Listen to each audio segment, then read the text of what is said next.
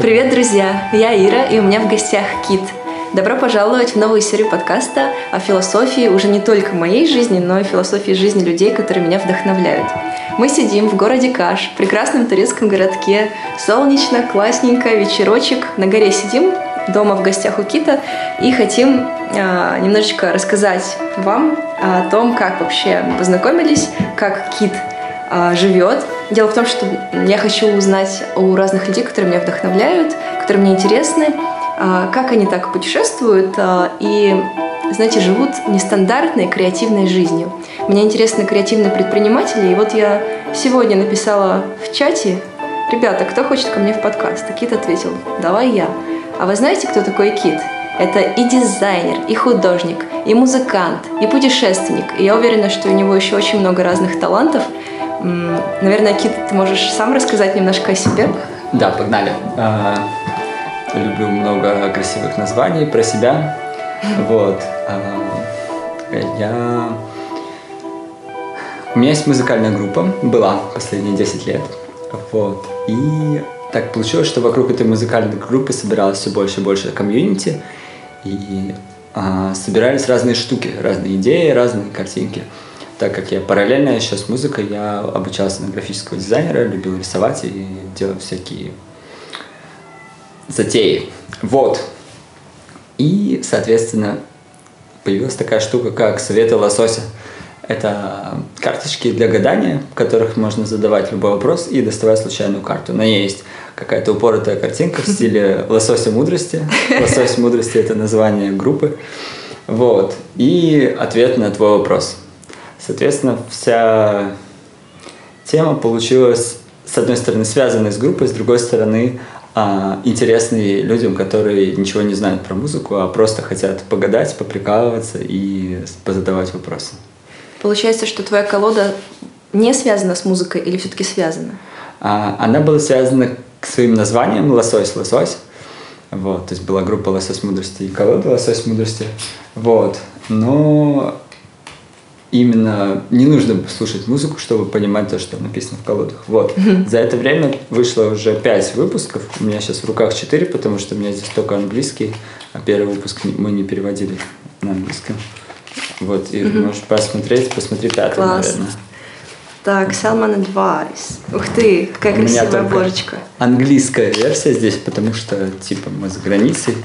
И вы переводили на английский язык, а на какой-то другой еще переводили? Нет, английского вполне достаточно, чтобы продавать их по разным странам, и Европу, и в Америку, во Францию, в Японию, и в разные там в Сингапур довольно много колод мы отправили. И это все ты сам рисовал? А, да, в основном это мои а иллюстрации. Разве что где-то начиная с третьего, четвертого выпуска я стал собирать вокруг нас еще комьюнити художников – ребят. Мы вместе рисовали в лососем стиле и добивались mm. того, чтобы наши рисунки были похожи. Поэтому среди карт есть некоторые рисунки, которые либо они помогали раскрашивать, либо они придумали идею, либо они нарисовали line, ну, линейный рисунок перед тем, как он пошел в обработку. Вот, поэтому так, процентов на 80 это нарисовал я, но плюс я еще а, м-м. Припахивал ребят из нашего комьюнити. Тут, получается, на каждой карточке есть рисунок и какой-то совет, да, получается. Free hugs, go out, here you go, thrive and prosper. Да, и в этом вся суть. То есть это работает очень классно, потому что человеку на его вопрос или на его какую-то идею может прийти как бы два канала информации. Первый из них смысловой, это совет, какая-то конкретная фраза, а второй из них это визуальный, это иллюстрация. И, и через тот, и через другой канал очень много можно подчерпнуть. И когда у человека возникает ассоциация между тем, о чем он спрашивал, и тем, какой совет он получил, то его мозг как бы создает те нейронные связи, на которые он не был способен сам по себе. Очень похоже на настольную игру Imaginarium, моя любимая, кстати. Да, да, многие Теперь говорят, и с помощью советов очень удобно играть в такую игру. Вау, мне очень нравится. У нас Еще... получилась реклама. Я покажу, кстати, ребятам. Думаю, можно будет прикрепить э, картинки или видео с карточками, чтобы каждый человек мог а, визуально увидеть, о чем мы тут говорим в подкасте. Да, думаю, ну, или пусть вам будет любопытно, страдайте и ищите в Гугле, на Etsy, на всех сайтах советы лосося Salmon Advice. И тот, кто найдет, тот и посмотрит все картинки. Кто-то познает себя, так сказать. Вот. Класс. Слушай, как тебе вообще пришла идея делать э, такие карточки? А, это одна, была одна из безумных идей, которые приходили нам в довольно большом количестве, когда у нас была группа «Лосось мудрости», потому что группа «Лосось мудрости» — это такая группа, ну, которая не может просто быть нормальной. Она с самого начала задумывалась как ненормальная, и поэтому самые ненормальные вещи мы все тащили как бы все в дом.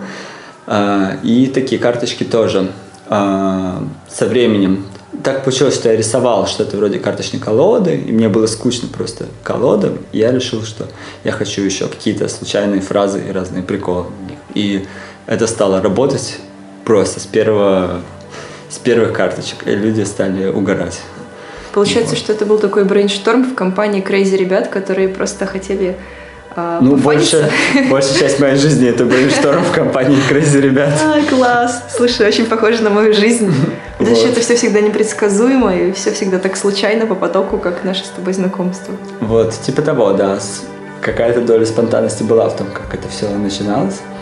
Вот, но за это время вышло уже пять выпусков, то есть первый, первая колода была в 2014 году, угу. а вторая, ой, сейчас бы не напутать, вторая в 15 третья в 17 четвертая в 18 и пятая в 20 вот. Угу. И на этом мы закончили с советами лосося, то есть больше не будет других колод, но мы планируем другие проекты. Кстати, да, вот именно в тему про удаленные проекты я, наверное, потом расскажу про разные идеи на эту тему. Да, интересно именно то, что ты, получается, начал уже путешествовать, когда создал эту колоду. А, ну, слушай, про путешествовать довольно сложно говорить. Наверное, путешествую я по хардкору последний только год. Mm-hmm. Вот, до этого я все-таки жил в Питере, и вся мы, все комьюнити, все, что мы делали, все фестивали, все какие-то движухи были вокруг Питера.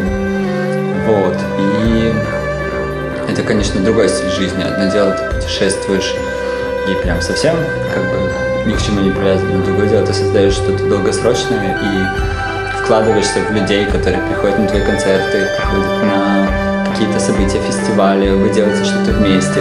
И это как бы другой уровень долгосрочного планирования. И как раз огромный вопрос – это как совместить вот эти долгосрочные проекты, долгосрочные какие-то усилия и э, легкий спонтанный образ жизни, он, мне кажется, у всех возникает.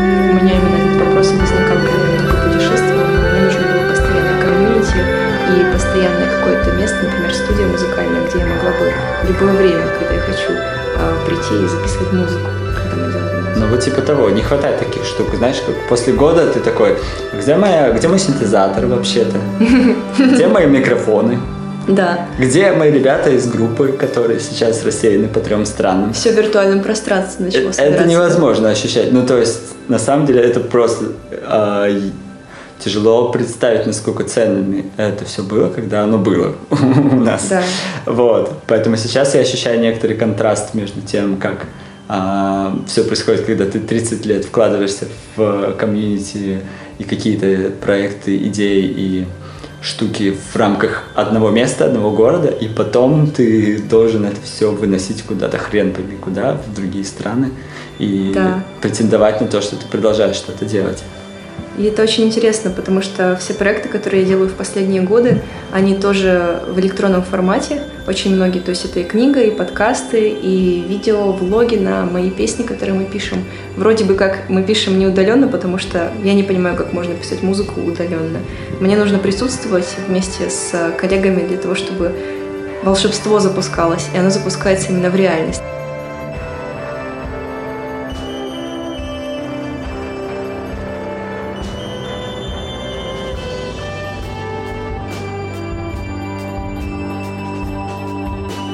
Общем, как совместить э, два стиля жизни, свободный международный путешественнический с постоянной высокой долей непредсказуемости, и тот, где ты живешь оседло, у тебя есть комьюнити, у тебя есть постоянное место, связи, все налажено, и процессы все идут запущенные, да?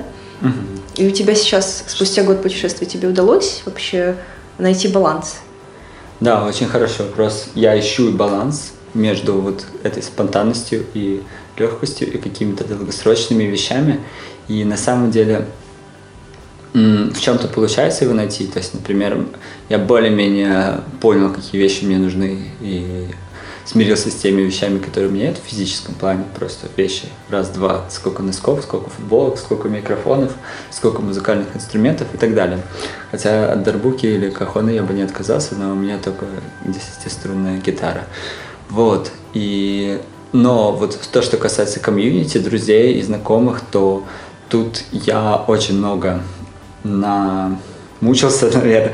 Ну, блин, сложно это характеризовать, но мне очень помешало то, что люди постоянно уезжают, например. Если взять Каш, то это город, куда приезжают на неделю, на две, на месяц.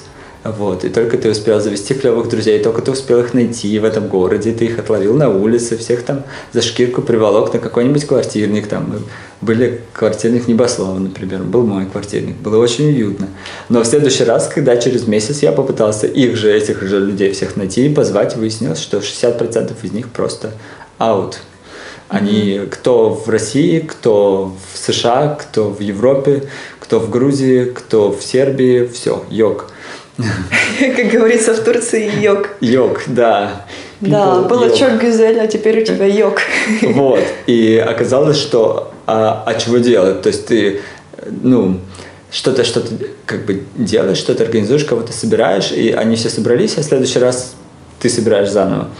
Вот. И это, конечно, сильно мешает. Вот. Что хорошо, что помогает? Ну, во-первых, действительно надо, ребята, изучать удаленные технологии. А, еще начиная с коронавируса, все начали включаться в эту тенденцию, типа, все, так, тут созвон, там созвон, тут, короче, mm-hmm. метап, тут все из разных городов что-то там предлагают, кто-то присылает кому-то файлы. Конечно, к сожалению, сейчас это наш случай. И вот сейчас, например, есть идея нарисовать новую колоду, и как бы прикол в том, что мы будем ее рисовать из разных городов, из хрен пойми когда, и нам нужно лучше организовывать наши файлы, нашу вообще коммуникацию, что где пишется. Я сейчас осваиваю там разные планировщики, которые могут как-то по которым видно, кто что делает и кто какие предлагает разные варианты, кто какие делает скетчи, кто их обсуждает и какие идут, как идет вообще разработка, но при этом все находятся не в одной комнате, а хрен пойми где. И плюс мне нужно так это организовывать, чтобы мало тратить своего времени, потому что сейчас я еще и работаю с ребятками, рисую компьютерную игру. Угу. Вот. Класс. И это все приходится делать совсем другим форматом, чем оно было в Питере, когда вы все собрались в комнате, обнялись и стали что-нибудь выдумывать вместе. А вот когда ты работаешь в планировщиках, это планировщики типа Notion, Asana и прочие, канбандоски, вот это все работает? Ну, сейчас я проект? больше всего интересуюсь Trello, угу. потому что это такая... Ну, я люблю карточки. В Trello написано «карточки». Угу. Я не могу, я вижу карточки, все, мне уже все подходит. Поэтому Класс. такая структуризация информации, когда у тебя есть разные, грубо говоря, такие маленькие кусочки информации, ты можешь в них напихать любой контент, и дальше ты их можешь перебрасывать туда-сюда. И вот это в плане Trello для меня сейчас самое интересное, потому что ну, действительно, с этим можно потенциально совсем по-разному работать, а не только в формате, что сделано, что надо сделать, что уже не доделано. Ну, можно гораздо более разных вариантов. Получается, ты живешь оседло с апреля здесь, в Каше? Нет, я жил в Каше 4 месяца, потом я жил 2 месяца в Белграде, потом я жил неделю опять в Каше, потом я жил полтора месяца в, Тур, в Грузии, и потом вот сейчас я еще неделю живу в Каше, еще неделю буду.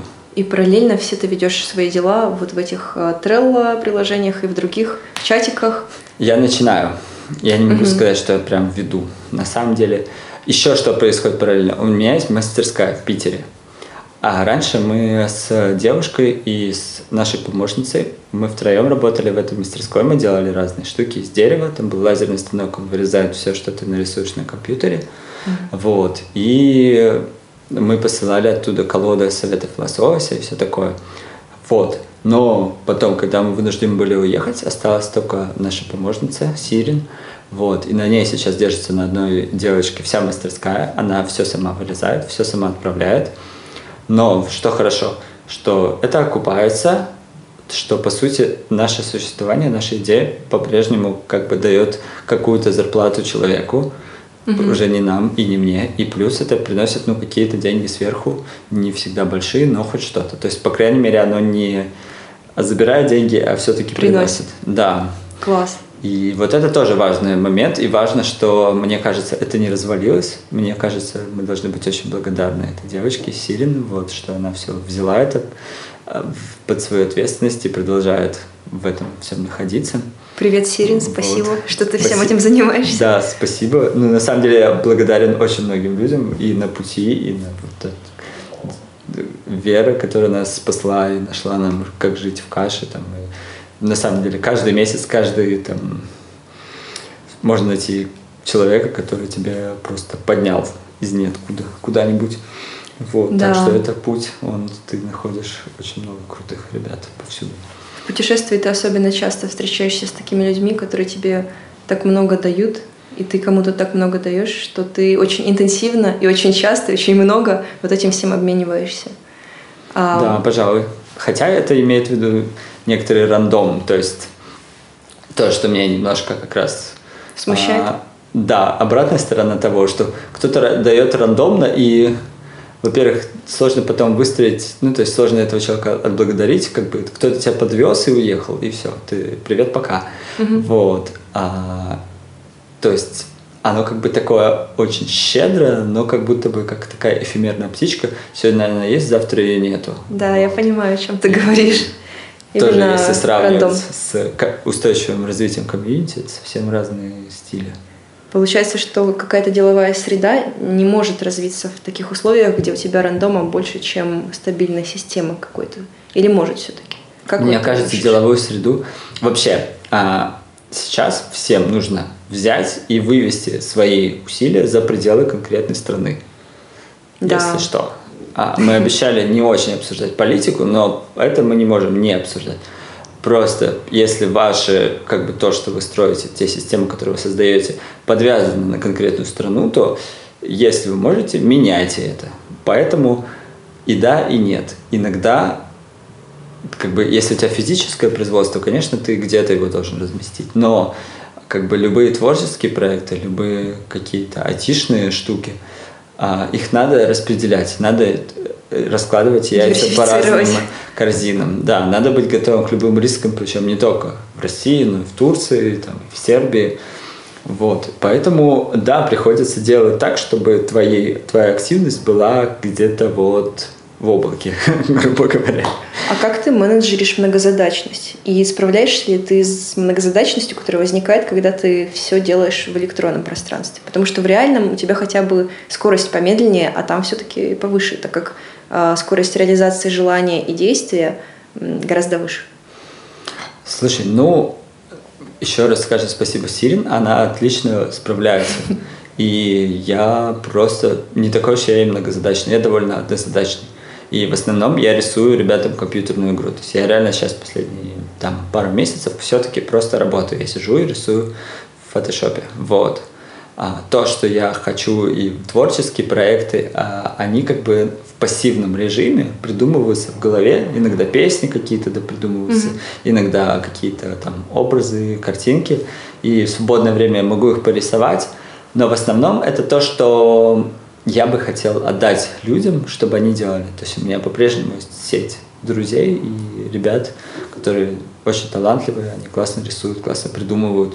И моя идея сейчас в том, чтобы, а, несмотря на удаленность всех участников, по-прежнему сохранить вот этот вот коннект между людьми и делать творческий проект на основе какой-то удаленной э, связи между всеми участниками. Мне кажется, за этим будущее. Ну, я надеюсь, но сделать все по-тупому и чтобы все, как скажем так, заскучали, тоже можно запросто. Поэтому то, что ты делаешь такую вещь, не гарантирует, что все получится. Да. А как вы набираете мотивацию? Потому что когда вживую вы общаетесь, у вас такие гормоны у всех, эндорфины поднимаются, а когда удаленно, чувствуешь ли ты такой же уровень удовольствия от общения, как вживую? Нет. Давай пять. Вот. Потому что да, это основное, мне кажется, это один из основных проблем, потому что действительно очень сложно как-то настроиться, а, очень сложно вообще вспомнить, какие люди, как они, что для них важно, почему они для тебя важны, как, как это все работает. И непонятно, что с этим делать. Приходится как-то надеяться, может, на свою память, ты помнишь, что да, этот да, человек да, клевый, значит, он сделает что-то. Или э, еще больше как-то мотивировать и идеей, проектами, результатами, самой, самими иллюстрациями. Вот. Но, честно говоря, вопрос дико открытый, и мне кажется, основной во всех этих удаленных профессиях. Да. Вот.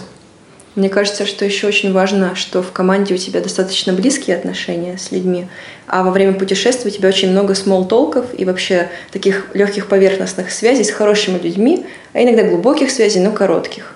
То есть ты встречаешь людей, вы поговорили о чем-то несколько часов, и они уже уезжают, например, в другие города или куда-то на природу и так далее. А когда ты ведешь какое-то дело, то тебе нужно иметь глубокие доверительные отношения с твоей командой и знать более-менее психику каждого человека, знать их э, стиль работы и иметь какую-то синергию особенную. И да. ты находил новых участников в свою команду или в свои команды, когда вот жил последний год э, в путешественническом режиме? А, ну, сложно сказать. Дело в том, что моя команда это прям супер красивое название, супер круто, но как бы я не то чтобы способен много людей как бы ну даже не то что прокормить, но держать в фокусе внимания, mm-hmm. поэтому у меня ну, в Питере у нас была офигительная комьюнити, я всех, каждого готов обнять. Вот. Всем привет и, снова. И они, каждый из них очень классный, ценный, творческий и а, по-своему. И поэтому, как бы, набирать еще людей в команду никогда не было нужно. У меня сейчас скорее проблема, как бы, всех как-то, ну, никого не забыть. Вот, поэтому такой цели скорее не стояло. Но я точно могу сказать, что я встретил несколько там, человек, действительно, которым я могу доверять по ходу путешествия. И их немного. То есть я встретил mm-hmm. много человек просто, но вот таких, которые вот, кого у меня много было в Питере, вот таких приходится прям искать. И это прям долгий, мучительный отбор. И очень а, сложно напоминать себе, что ага, не все люди вообще-то ответственные, не все люди имеют чувство юмора такое же, как ты привык в Питере, не все люди вообще-то... Ну, то есть те качества, которые почему-то всегда были вокруг меня, и в том комьюнити, где я жил в Питере уже последние годы, то эти качества вот так просто с потолка на улице ты не найдешь. И приходится вспоминать, что, блин, это было очень ценно и теперь нужно приложить массу усилий, чтобы хоть что-то подобное восстановить. А как ты думаешь, почему, почему так происходит в путешествиях? В каком плане? Ну, почему в Питере тебе было легко э, набрать народ и комьюнити, которые близко к тебе по духу, имеют те качества, которые тебе нужны, а вот в путешествии, по идее же, ты встречаешь еще больше людей, но почему не находятся те самые или вот редко-редко? Слушай, ну тут простая математика на самом деле, потому что ну, в Питере все-таки огонь. Я жил всю жизнь в Питере, 30 лет. Типа, за это время ты успеваешь отобрать массу людей из друзей, и потом из их друзей, и из друзей друзей. Когда ты делаешь концерт, на концерт приходят люди, те, которые ближе всего по духу, они остаются, они говорят, они пишут ты из них тоже отбираешь кого-то, кто тебе больше всего там, интересен, кто с кем mm-hmm. тебе интереснее пообщаться. Ты просто там зовешь там кого-то то в лес, то на день рождения, то еще куда-то. Поэтому получается, что, ну, конечно, за это время отобраться людей, э, ну, можно гораздо более интересных, гораздо более глубоких.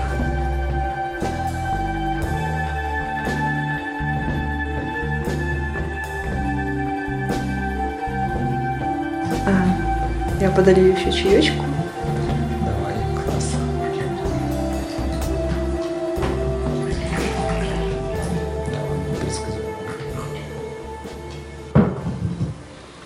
Расскажи про творческое состояние, вдохновение и творческие процессы в путешествии. И по сравнению с жизнью в Петербурге, у тебя больше вдохновения приходит или меньше? Слушай, ну, тут классный момент, что тот формат... А, а можно тебя спросить, ты с какого момента путешествуешь? Я путешествую уже лет пять или шесть. Ага. Я И начала в выезжать. основном за границей или в основном? Да, я начала выезжать, эм, когда я училась в университете. У нас в вышке было по четыре сессии в год и буквально пару дней каникул, но я устраивала себе уже тогда а, удаленную неделю и училась как бы удаленно путешествуй или удаленные две недели.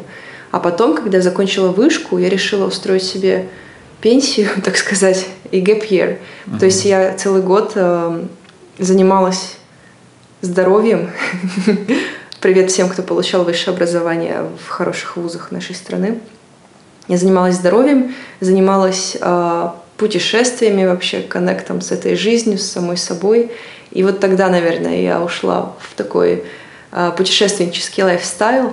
Мгм. И я, наверное, тогда, можно сказать, начала э, видеть эту жизнь по-другому. Я жила в Турции, я жила в Египте, в Южной Корее, на Кипре. Я тогда, помню, преподавала английский, математику удаленно, еще до того, как началась вся эта пандемия, до того, как это стало популярно и до того, как это стало мейнстримом. За несколько лет до этого я уже познала весь этот стиль жизни, и когда в интернете везде я видела «Ура!», переходи на удаленную работу, я знала сразу все ее минусы и плюсы. И, конечно, для меня было важно всегда общаться с большим количеством, ну или небольшим, но вот с каким-то количеством людей, мне близких по духу. И э, в путешествиях я таких встречала. Но когда я работаю удаленно и по много часов, и мне нужно время на восстановление, то я чувствую, что это похоже чем-то на обычную удаленную работу без путешествия.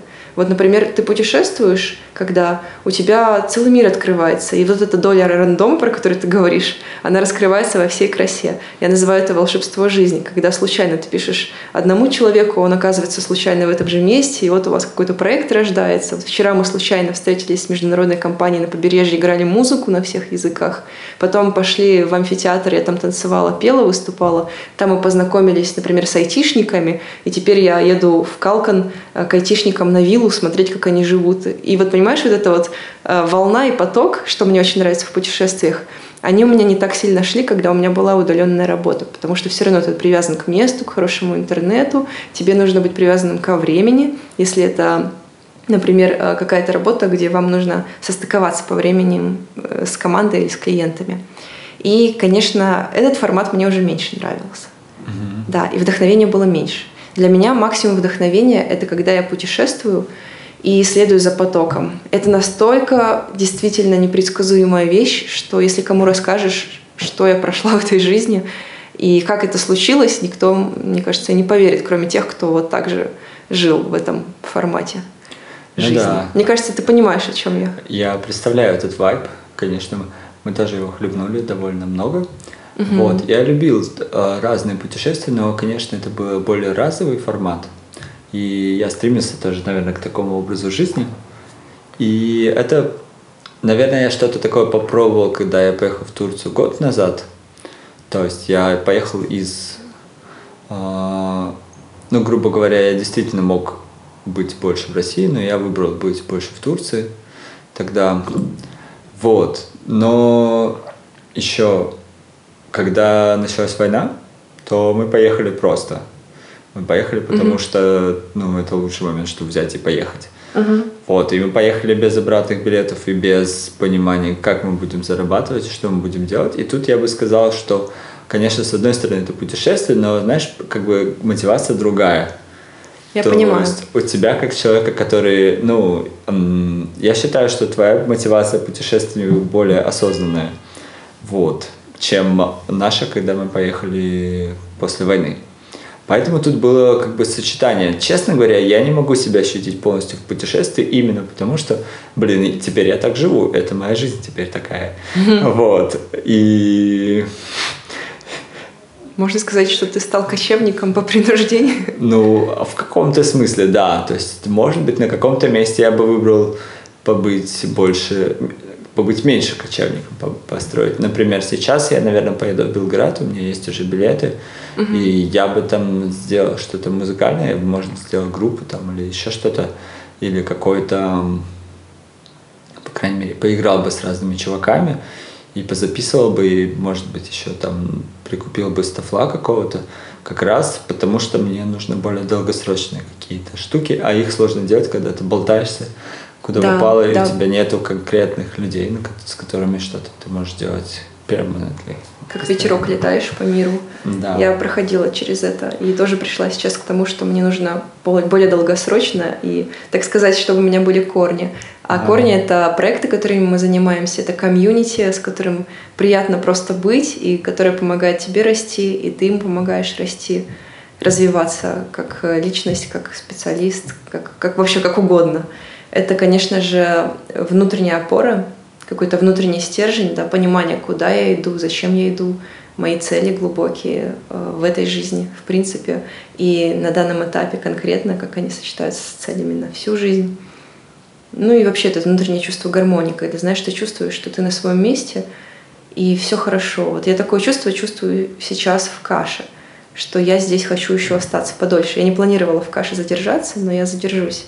Угу. И мне нравится вот это вот э, состояние, когда ты нашел точку покоя и долгосрочную точку покоя, может быть, на несколько месяцев, и можешь запустить какие-то проекты, обзавестись друзьями, и, может быть, вы потом, э, когда будете переезжать куда-то, например, в более теплое место, когда начнется зима здесь, в Турции, хотя она уже скоро начнется. Уже, ну да. Вот-вот, да. Для турков уже зима. Да-да-да. То вы можете переехать в одно место с всем целым комьюнити, а, ну, хотя бы человек, например, 20-30, какой-то такой костяк.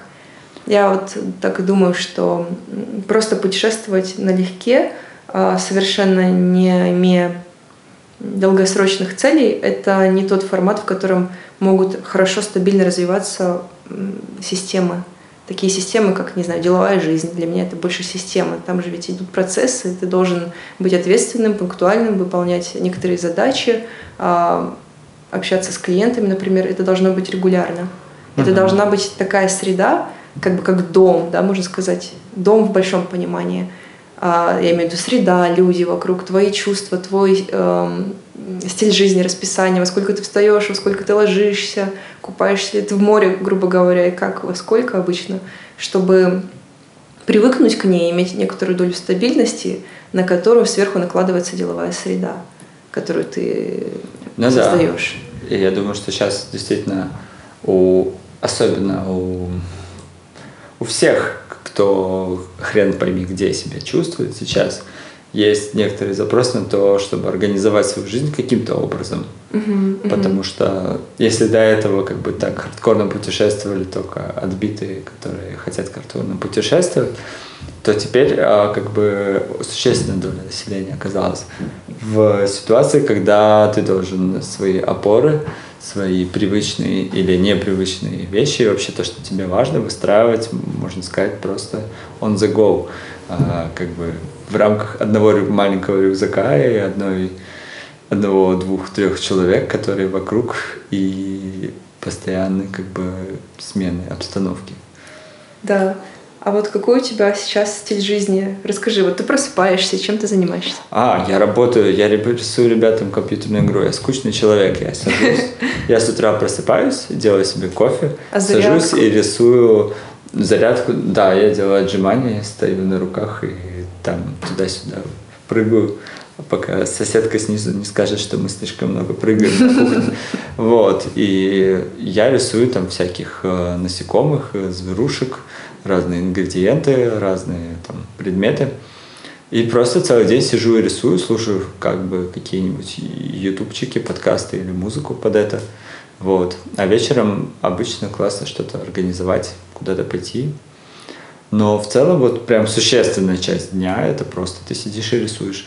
Что в целом мне как бы на данном этапе интересно именно потому, что я разучился как-то усидчивости, я разучился делать какой-то проект долгое время и одинаковой скоростью.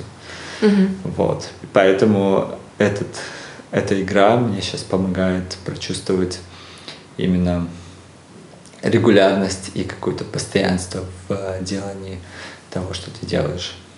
Получается, что ты можешь э, здесь даже или в любом городе, где ты живешь, просто предлагать людям поиграть в игру и таким образом объединять их вокруг. Ну, на самом деле, себя. довольно много людей играет в игру. Даже многие, если я говорю, это игра Potion Craft, если что, это не секрет. Вот. И многим она нравится. Она офигенная, там средневековая графика с разными э, ингредиентами, как будто нарисованными на бумаге, но при этом с классной физикой. И в нее действительно стоит поиграть. Вот. Так что, ну, я не вижу при этом какого-то слишком тесного комьюнити вокруг игры. Ну, то есть оно есть в Discord е, оно скорее англоязычное, но к тому, что все-таки, если ты играешь с кем-то в одну игру, то это недостаточная причина, чтобы вас прям объединить в комьюнити, если это не коллекционная игра, например, или физическая. Вот. Потому mm-hmm. что, ну, окей, там, я играю во что-нибудь, цивилизацию, человек играет в цивилизацию, ну, окей, пускай они играют, ну, какое нам дело? Вот. Да, да, да. Даже музыка, понимаю. наверное, более, как бы, объединяющая, потому что все-таки она, как бы, влияет на стиль жизни, влияет на какие-то мысли. Ты, получается, такой человек, который именно творчеством зарабатывает. Ведь ты, по сути, рисуешь, э, помогаешь именно в творческих проектах. Ну, как это? В Питере э, творчество как слово стараются не говорить лишний раз, но Почему? можно. А, ну, это как-то слишком пошло. Пошло. Да. Потому что по факту, ну, творчество творчество, а по факту ты сидишь и работаешь. Но, то есть если ты рисуешь муравьев, будь добр, сиди и рисуй муравьев. Если ты там, не знаю, пишешь музыку, будь добр и добивайся, чтобы эта гитара дебильная попадала ровно в третью долю. Метричней, метричней. Вот, да, и чтобы там все чисто звучало, или чтобы попадать в ноты, или чтобы нормально сделать аранжировку, нормально, чтобы из правого уха была флейта, а из левого скрипка. Ну, короче, как бы творчество, оно снаружи выглядит как творчество, изнутри оно выглядит как хорошая полноценная работа, где ты стараешься делать лучше то, что ты делаешь. Да, я, кстати, недавно это познала, когда мы делали с музыкальным продюсером трек, и я увидела его подход. Я как раз искала э, музыкантов в Питере, с кем можно заколлаборироваться и поучиться у них их э, подходу к созданию музыки. Так вот, у кого-то это такой академический подход, все четко, у кого-то это все совершенно хаосно, творчески, когда сделаю непонятно. Но главное, что сейчас был приход вдохновения, я сделаю.